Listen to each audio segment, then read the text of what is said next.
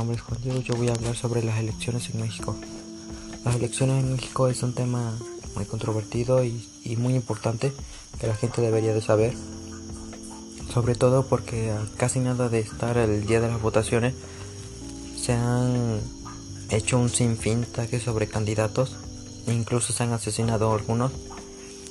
Y yo me pregunto, ¿por qué asesinarlos? O sea, ¿será que probablemente esos, esos candidatos realmente iban a hacer un cambio en su localidad o alcaldía en la que querían gobernar o, o solo fueron atacados porque sí, solo por odio al partido o, por, o por el que el partido contrario siempre ha querido estar en el poder por siempre y gobernar a su manera de ser sin que se beneficie la localidad o la alcaldía a la que se atiende.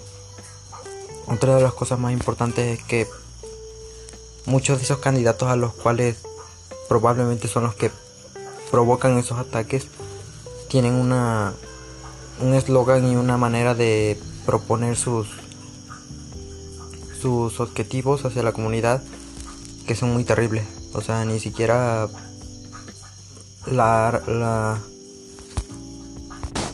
ni siquiera tienen un propósito como tal. O sea, vienen y te proponen lo mismo de siempre sin proponer algo concreto de que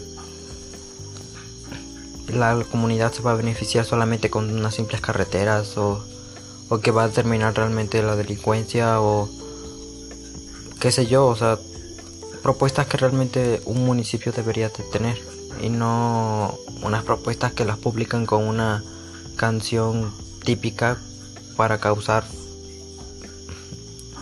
apoyo de la gente y que todo vaya bien. Creo que es una estrategia muy típica de los partidos usar canciones y, salir a, la, a visitar a la gente como si realmente tuvieran la solución a todos los problemas sobre una localidad. Pero realmente no tienen nada. O sea, solo vienen, te proponen y te prometen, pero no cumplen nada. Cabe aclarar que no voy ningún, no señalo ningún partido político ni tampoco voy en contra ni a favor de ninguno. Pero si realmente quieren gobernar los políticos deberían de hacerlo como debe, o sea, y creo que a estas instancias, allá estando muy poco, casi básicamente un día o unas cuantas horas de votar, la gente va a votar pero solamente por el menos peor. O sea, porque realmente ninguno tiene una propuestas concretas en las que realmente van a beneficiar al pueblo. Y cabe destacar que ninguno sirve como presidente. Si realmente existe un candidato que realmente quiere cambiar o hacer algo por el pueblo, o ya sea una alcaldía o lo que sea por lo que quiera gobernar, ¿no? Incluso en las elecciones a nivel país, si realmente quiere hacer un cambio, de, nada sirve que realmente lo haga porque va a venir otro y lo va a atacar o lo va a matar o lo va a mandar a, amenazar incluso a su familia o qué sé yo, con, tal de que no gobierne. Y ahí está donde está el problema, o sea, el sistema ya está propuesto para algo así. El mismo sistema quiere que la gente ignore el hecho de que esto pasa o a la gente, incluso a la misma gente ni siquiera le importa que a candidatos que realmente pueden proponer algo bueno para la comunidad este sean atacados solamente por apoyar a un partido político que lo único que les da beneficio a unos cuantos y que no a la comunidad como debería de ser.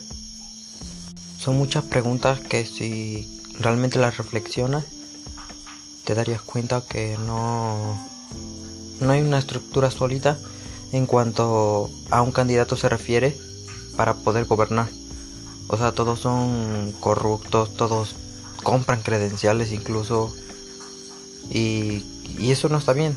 O sea, digo, si quieres ganar, deberías proponer algo como tal para que realmente la gente piense que, que, que puedes llegar a ganar y que votar por ti realmente es la mejor opción.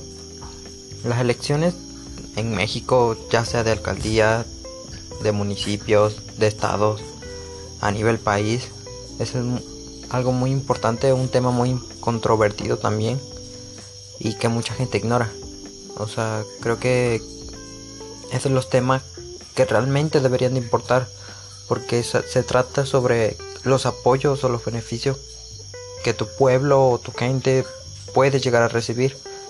Pero si viene un, una persona a engañarte con un eslogan falso, o sea que no sirve para nada y te dice solamente que todo va a estar bien y que se va a acabar todo y lo, o sea lo típico y, y tú vas y votas por él, o sea, nunca va a cambiar nada.